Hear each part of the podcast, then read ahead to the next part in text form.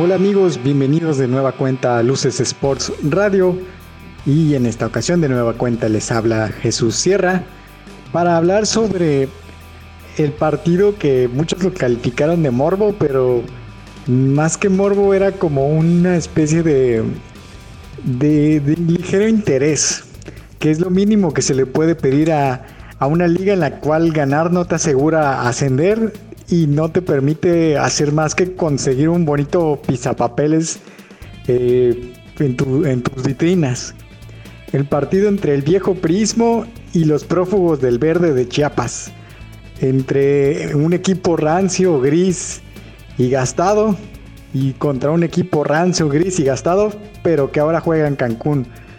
Estamos hablando de lo que sucedió entre Cancún y Atlante, que al final los cancunenses sacaron la victoria y se pudieron colar hasta el momento en la tabla, en la zona de repechaje para esta liga de expansión. Mario, te saludo, dime qué te pareció este partido y si cubrió alguna expectativa de lo que se generó respecto al morbo que se hablaba. ¿Qué tal, Jesus, Víctor, amigos? Saludos. Así es, eh, fue un partido muy seco que en la previa llamaba bastante la atención por el escenario donde se jugaba. El Atlante, aquel equipo que se fue de la ciudad prácticamente por la puerta de atrás, llegaba mejor ubicado ante un Cancún FC que terminó sacando las papas del fuego, ¿no? Como dicen, eh, por fin anota el chuleta después de más de 400 minutos en el torneo. Una victoria que le sirve mucho al equipo de Chaco Jiménez en el aspecto anímico y para tratar de asegurar un lugar en la fase final. Pero sí en lo futbolístico dio mucho de qué hablar este encuentro. Lamentablemente es a lo que nos acostumbraron los potros en sus últimos años en el Caribe. Un nivel muy bajo y bueno, para no perder la costumbre, la ola futbolera se aferra a seguir con la tradición de no ser un equipo tan espectacular en esta división. En cuanto a las estadísticas en este partido, no hubo ningún fuera de lugar, una señal de que no no se atrevieron a buscar los espacios, esos pases filtrados. Hubo tres tiros de esquina para Cancún y solo uno para el Atlante. Tres tiros a gol por bando. Pero bueno, a pesar de la derrota, los azulgranas pueden eh, ser de los protagonistas en el torneo. Y Cancún FC a tratar de cerrar de la manera más digna posible este certamen. Y si el fútbol es tan generoso, chance y hasta se andan colando por ahí a la liguilla, pero a ver cómo les va eh, contra Venados en la próxima fecha. Bueno, Víctor, en este partido pudimos ver el debut del último refuerzo que, que faltaba por, por aparecer de parte de Cancún, que fue eh, Nicolás Lugano, el hijo de, Diego, que en su momento generó mucho, mucho ruido en las redes sociales, pero no lo habíamos visto en el campo. ¿Cómo, ¿Cómo viste su actuación? Y si crees que es la pieza que le hacía falta ver al Chaco Jiménez para tener un algo distinto en la defensa y tratar ya por fin de evitar tantos goles. Así es, Mario, Jesus, los saludo con mucho gusto a ustedes y a nuestros y a nuestro público en Luces Sport Radio. Eh, me pareció convincente la actuación de Nicolás Lugano en el partido contra el Atlante. Discreto, eh, un accionar defensivo correcto, a tiempo, nada espectacular para lo que nos viene presentando la liga de expansión a nivel general, pero como mencionas, es una buena noticia para el Chaco Jiménez, ya que era lo que pedíamos desde hace tres semanas, que le diera la vuelta al equipo, que encontrara otro tipo de, de soluciones en la banca para poder darle la vuelta a los males que los aquejan, pues, o que los han aquejado desde el inicio del torneo. Eh, Nico Lugano, pues, le va a dar algo de frescura a la zona baja eh, yo creo que con Miguel Basulto puede haber ahí una buena mancuerna de experiencia y juventud, con Basulto marcando los tiempos, gritando eh, las indicaciones para que salte a la marca y Lugano pues yendo a tapar todo, ¿no? Ahí puede ser una mezcla interesante de, juventud y experiencia. Sin embargo, hay que tomar en cuenta eh, que corrió con mucha suerte Cancún. Atlante en sus ataques se veía muy descoordinado, no había mayor peligro en cuanto a sus incursiones, muy a pesar del penal que les marcaron a favor. Y atrás, pues, bueno, lo mismo de siempre, ¿no? Cancún, las que tiene, las logra invocar. Esta ocasión fue vía penal también. Pero, pues, realmente no se requirió hacer de un, esfuerzo muy, muy grande. Eso sí, volvimos a ver al equipo que intimidaba el espacio en transición. El Chaco Jiménez poco a poco empieza a, a mejorar lo que le dio el éxito futbolístico durante el torneo pasado, pero pues continuamos viendo algunas lagunas en la zona baja, que en esta ocasión pues corrigió bien el joven Lugano, pero pues los demás partidos no creo que corran con el mismo buen accionar tan constante o con la misma suerte eh, respecto a los rivales que no pueden aprovechar lo poco que generan. Bueno, del otro lado también tenemos al Atlante y nos habla un poco de la irregularidad que tiene el torneo. Este equipo venía de meter 5 goles y el, de, el del, este, del pasado jueves nos recordó la descoordinación que se vivió en sus peores años en Cancún. ¿Qué sucede en esta liga que los equipos no terminan ni de ser regulares y en algunos casos ni siquiera por entretener, que es lo, último que se le puede pedir a, a, un torneo en el cual el que gane no tiene derecho a ascenso y apenas si tiene derecho a algo? ¿Qué les falta? Ah, les pregunto a ambos, tanto, tanto Mario como Víctor, ¿qué les falta a, estos equipos para tener regularidad?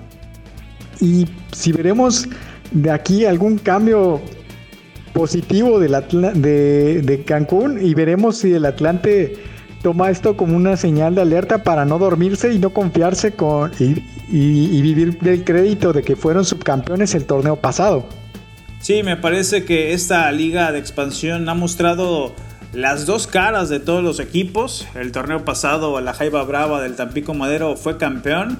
Este certamen lo había empezado muy mal y bueno, por ahí ya alcanzó a recomponer el camino, pero concuerdo contigo, el nivel varía mucho en un partido a otro en los equipos y por ahí podría recaer en la falta de interés por parte de los jugadores de mostrarse eh, más, de querer destacar como realmente no hay un beneficio deportivo como tal en esta división, más que un título que no vale nada porque no estás en primera, puede que también recaiga por ahí en el tema salarial. Si bien todavía no haya deudos, y me atrevo a decir que todavía porque seguramente lo sabrá por la estructura que tiene el fútbol mexicano y más en esta categoría, pero bueno, quizá los sueldos no son eh, lo suficientemente atractivos o por ahí los premios económicos al más goleador, eh, al más asistidor, al más regular, no lo sé, pero sí se nota bastante esa falta de motivación en varios equipos de, esta categoría.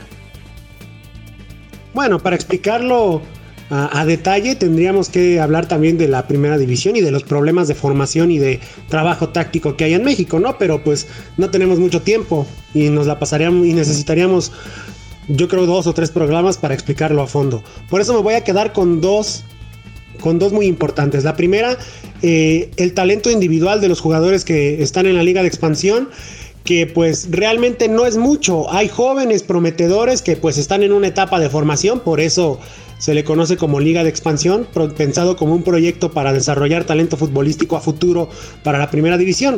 O sea, realmente es talento en ciernes. Es un talento que tomará su tiempo para lograr ser observado en una liga al, max, al más alto nivel y que se pueda apreciar mejor sus, sus características, ¿no?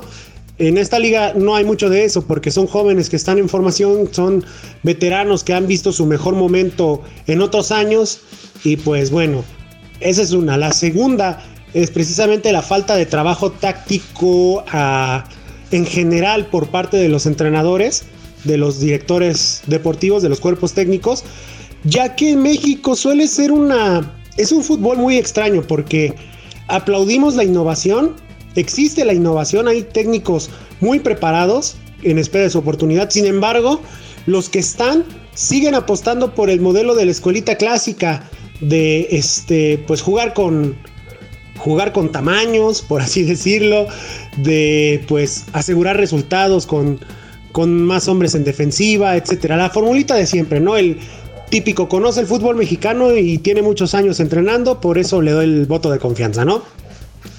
La Liga de Expansión está ofreciendo poco a poco nombres nuevos en la baraja de, de técnicos, pero pues todavía le falta un mundo para poder eh, generar ese halo de consistencia que pide la afición de sus equipos y que esperan pues lograr un proyecto merecedor de subir a primera división.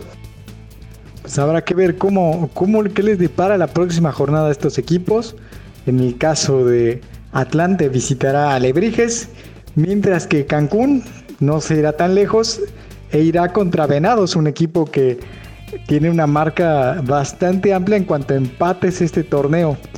Veremos cómo, cómo pueden avanzando. Y ya que hablamos de partidos, errores tácticos y falta de formación, creo que es inevitable hablar sobre el que se supone debe ser el partido más atractivo de la, de la jornada o que podría ofrecer el fútbol mexicano, que es el llamado Clásico Nacional entre Chivas y América. Eh, un partido que va a tener público de nueva cuenta. Eh, lamentablemente no es tanto por el avance de la vacunación, sino por algún tinte político dentro del mismo. Pero bueno, es, viene el clásico y les pregunto para empezar, Mario y Víctor, ¿el clásico entre Chivas y América todavía levanta algún morbo, levanta algún interés como lo hacía antes? ¿Por qué se está perdiendo o se mantiene este interés sobre este partido? La verdad no. Y hace años sucede y pues ya no le sorprende a nadie eh, de los aficionados dentro del fútbol mexicano. Ya hay equipos que empiezan a tomar más la batuta para generar polémica en cuanto a una rivalidad, rivalidad con el América. Y es, pues, ahora sí que decirlo de manera simple, culpa de Chivas culpa de, toda de todos los procesos, de toda la irregularidad, de todo lo, lo malo que se ha llevado a cabo durante la última década. Recientemente vi una estadística que da miedo, pero desde que Chivas eh, inauguró su estadio, es el peor local de la Liga MX. Es el que más derrotas tiene como local en el torneo mexicano contra quien se diga. Realmente si te das cuenta, el único local que es peor que Chivas en el fútbol mexicano es Atlas. Pero ¿por qué es el Atlas? O sea, frivolidades aparte, sabemos que el Atlas es la irregularidad andando, ¿no? Pero sí, yo creo que los esfuerzos actuales de la prensa mexicana, eh, pues para levantar el clásico ya son tan repetidos, son tan gastados, no ofrecen nada nuevo para levantarlo. Y futbolísticamente, pues realmente no vamos a ver gran cosa. Bucetich sigue presentando carencias dignas de su cerrazón, de su experiencia, entre comillas, eh, y sigue sin hacer brillar al Guadalajara el fútbol atractivo que se le vio eh, antaño. Eh, con técnicos como Hans Westerhoff, con el mismo Matías Almeida, por momentos, claro. es algo en lo que ha fallado Bucetich desde que llegó al banquillo del Guadalajara. Y el América, pues que por fin ya parece estarle dando el voto de confianza a Santiago Solari. Esa puede ser la diferencia más importante en este partido, ¿no? Lo que puede hacer Santiago Solari desde su dirección de campo y lo que ha trabajado con sus dirigidos, además de los refuerzos. Recordemos que Pedro Aquino, Mauro Laines ya son parte indispensable en este América. Eh, mientras tanto, Chivas pues va a tratar de pues sacar lo que pueda. ¿eh? Yo, yo veo muy favorito al América por encima del Guadalajara porque el Guadalajara así lo ha permitido, por las carencias que tiene, futbolísticamente hablando. Y pues se refleja en la tabla, ¿no? Las derrotas contra, los, contra equipos como Juárez, contra San Luis y victorias, pues no decir que de churro, pero bastante fortuitas en cuanto a la situación del equipo, como en el caso contra León, por poner algún ejemplo. Para mí, el América marcha con la mano en la cintura este clásico nacional. Sí, de acuerdo con Víctor, Chivas ha dejado de hacer mucho por su causa. Ya no es protagonista, los jugadores que trae de Europa primero les corta el proceso de crecimiento allá en el viejo continente y después llegan acá y se ven envueltos en temas extracancha. Para su fortuna, bueno, la afición se mantiene fiel, sigue generando buen marketing, pero hasta ahí, o sea, el rebaño ha permitido que el protagonismo quede en otros equipos del norte o de la misma capital después de la era de Almeida ha desaparecido prácticamente del radar competitivo en nuestro país. Pero bueno, el clásico es el clásico y creo que de, cierta manera todavía genera esa emoción entre los simpatizantes de estos clubes. Es evidente que no como antes, pero bueno, por algo son las dos aficiones eh, más abundantes de México. América llega mucho mejor, no solo en este torneo, sino en los últimos años. Los títulos se le han dado al equipo de Cuapa y en este tipo de partidos se suelen eh, crecer bastante. Pero más allá de lo futbolístico, creo que ambos quieren ganar y bueno, ojalá que sea un partido entretenido. Bueno, esperemos que lo único clásico que quede para este partido no sean los comerciales en medio de las jugadas, que ya de por sí, si el partido como ustedes lo pintan no es tan atractivo como, como podrían ser, por ejemplo, en esta misma jornada el, Cruz Azul Monterrey, o incluso eh, podríamos decir el Show Los Santos, pues esperemos que al menos se nos permita verlo sin tantos comerciales o de una manera mesurada. Ahora, hay un dato interesante que les quiero compartir sobre este próximo partido, que es que entre los siete jugadores que más minutos han tenido en este torneo de parte de la América bajo la gestión de Solari son mexicanos. Están entre Ochoa, Córdoba, entre, muchos, entre muchos otros jugadores. ¿Ustedes creen que eh, bueno, el mismo Luis Fuentes, el, chetumaleño, ¿ustedes creen que realmente exista, debido a la visibilidad que tiene este partido, alguien que se podría colar de los mexicanos, tanto de Chivas como de América, alguien que podría aparecer en la próxima convocatoria de Gerardo Martino para la selección mexicana? ¿Algún nombre por ahí que si tiene alguna actuación destacada podría colarse dentro de los mejores? bueno, no dentro de los mejores, dentro de los seleccionados para la próxima fecha FIFA con la selección mexicana?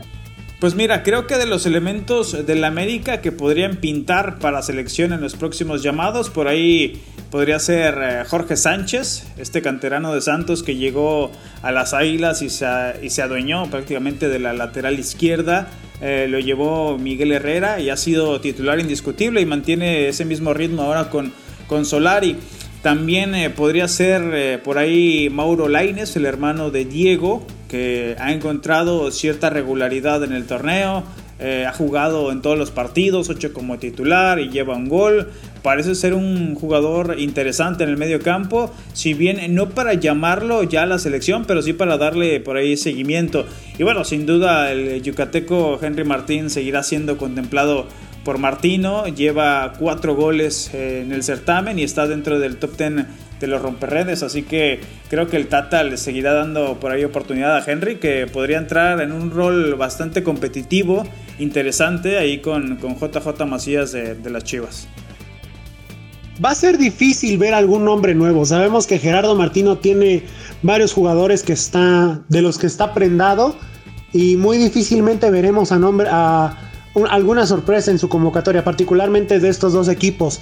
Sin embargo, puede ser posible ya que hay que tomar en cuenta la reciente convocatoria de Jaime Lozano al torneo preolímpico de Guadalajara y recordar que están convocados el Tiva Sepúlveda, el Canelo Angulo, Uriel Antuna, Alexis Vega y José Juan Macías por parte de las Chivas y por parte del América solo está Sebastián Córdoba.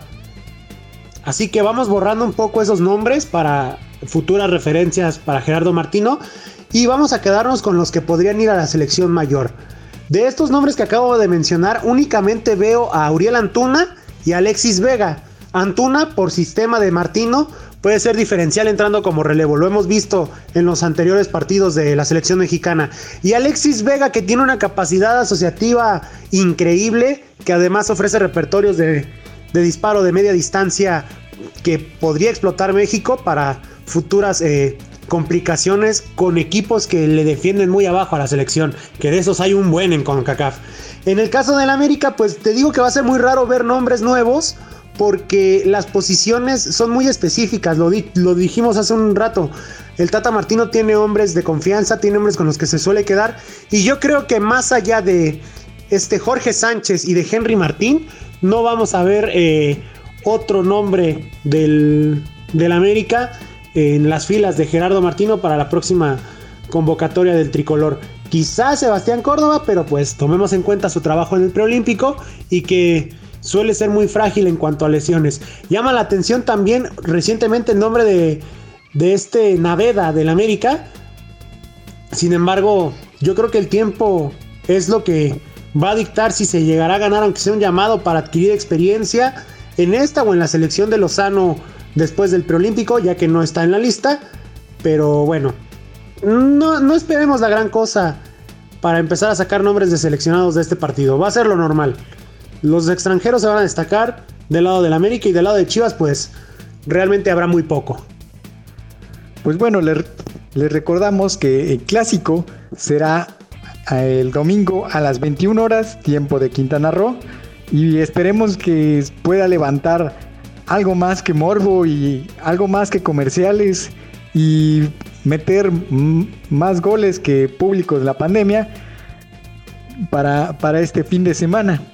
Pero antes de concluir esta edición, eh, Mario nos va a contar un poco sobre algunos atletas de Quintana Roo que ya han logrado su pase a los Juegos Panamericanos Juveniles que se celebrarán este año en Colombia y un poco de cómo también atletas locales de otras disciplinas han empezado a destacar y tratan de salir adelante a pesar de estas circunstancias de la pandemia.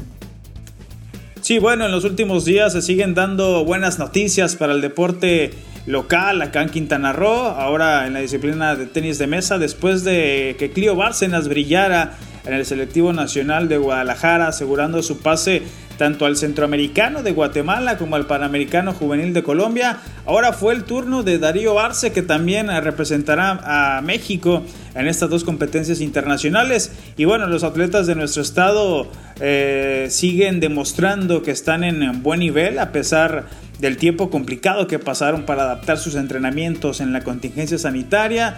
Eh, si bien perdieron un poco de ritmo al principio, lo complementaron con con físico y ya después regresaron a las instalaciones para recuperar el juego ya con prácticas sobre la mesa. Y bueno, eh, para estas competencias tanto Quintana Roo como el estado de Jalisco alzan la mano como potencias de este deporte a nivel nacional en los últimos años. Ahora en esta ocasión serán dos caribeños y dos tapatíos que cargarán en los hombros la responsabilidad de buscar las medallas para, para nuestro país. Esperemos que les vaya muy bien y que sigan adelante y puedan seguir destacando a pesar de todas estas dificultades, tanto logísticas, económicas, de infraestructura que pueda haber debido a la pandemia y debido a muchas otras situaciones que existen tanto en el estado como a nivel nacional en el deporte. Pero bueno, también está el otro aspecto que ya van a empezar también los, los torneos o intentarán reactivar torneos en, Cancún. Víctor, ¿nos puedes contar un poco más antes de concluir sobre esta burbuja de voleibol que harán en Cancún para un clasificatorio de Juegos Olímpicos? Así es, Jesús. Resulta que el famoso torneo del Tour Mundial de Cuatro Estrellas que se iba a celebrar en Cancún el año pasado, pues no se hizo. Pero en este, en este 2021 volvió en forma del Cancún Hub. Resulta que durante los próximos 17 días, entre el 16 de abril y el 2 de mayo, se llevarán a cabo tres torneos clasificatorios que otorgan puntos al ranking mundial de la Federación Internacional de Voleibol para clasificar a los Juegos Olímpicos de Tokio. Se tiene contemplado que el Hotel Gran, Oasis, que iba a ser la sede del torneo de cuatro estrellas de voleibol de playa, sea eh, el centro de operaciones de, esto, de, esta, de esta burbuja, en donde aseguran las autoridades de, del deporte de Quintana Roo, van a venir las parejas que ya estaban confirmadas y algunas más que se van a ir sumando en el transcurso de los próximos días. Es una buena noticia porque pues este, este torneo, las anteriores dos ediciones que se llevaron a cabo, primero el 3 estrellas femenil y luego el de 4 estrellas en Chetumal, atrajeron bastante la atención, nos mostraron un alto nivel competitivo entre los jugadores eh, que se hicieron presentes y además, pues por ahí dicen que tuvo una muy buena audiencia en los canales eh, oficiales del, del, gobierno de Quintana Roo, que lo transmitió vía redes sociales, además de haber generado muchísima interacción. Sobre todo está el atractivo de que va a otorgar puntos para los Juegos Olímpicos de Tokio. Va a ser la oportunidad perfecta para poder ver de manera más realista eh, las posibilidades de todos los equipos rumbo al evento en Japón, particularmente de las parejas mexicanas, ¿no? Juan Ontivero, este Virgen y Ontiveros, perdón, que ahorita están en Doha, Qatar, precisamente en un torneo de cuatro estrellas del Tour Mundial. Y que posteriormente pues vendrán a Cancún a, dejarse ante su público. Ahora vamos a ver cómo les va a los organizadores del torneo para poder mover a tanta gente y tenerlos en esta burbuja en orden, que no haya tantos problemas con lo caótico que suele ser Cancún en cuanto a traslados, particularmente en la zona hotelera, y que pues el espectáculo se mantenga dentro de, de la cancha, en la arena de las playas de, de Cancún. Pues bueno, esperemos que este sea un signo de que las cosas ya están mejorando, de que realmente se están abriendo las, las, opciones para que se puedan realizar no solamente eventos deportivos para el turismo, por así decirlo, que es una de las cosas que pregonan las autoridades siempre, que el, el dichoso turismo deportivo, sino como un signo de que poco a poco se está saliendo de esta situación y pronto podrían incluso eh, los cancunenses a regresar a, hacer deporte con normalidad y poco a poco irnos librando de estas restricciones. Pero bueno, por el momento ha sido todo. Muchas gracias Mario, Víctor por acompañarnos y también a ustedes que nos escucharon en esta edición de Luces Sports Radio. Nos escuchamos la próxima.